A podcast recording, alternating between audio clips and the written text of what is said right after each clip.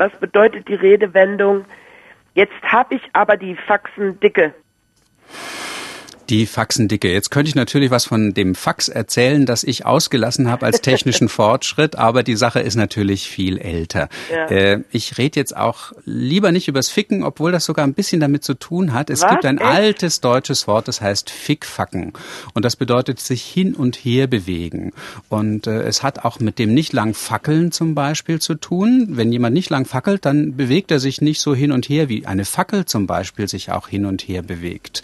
Mhm. Und das Hin- und Herbewegen empfand man auch oft als ein Lavieren, als etwas Unangenehmes sogar. Und deswegen gab es irgendwann Fickes Fackes als Bezeichnung von Streichen, die jemandem gespielt werden, als etwas sehr, sehr Unangenehmes. Und weil Fickes Fackes dann doch ein bisschen lang war, hat man nur noch von Fackes gesprochen.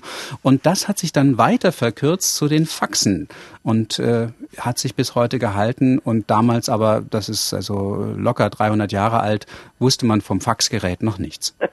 Dankeschön, sehr interessant, ja.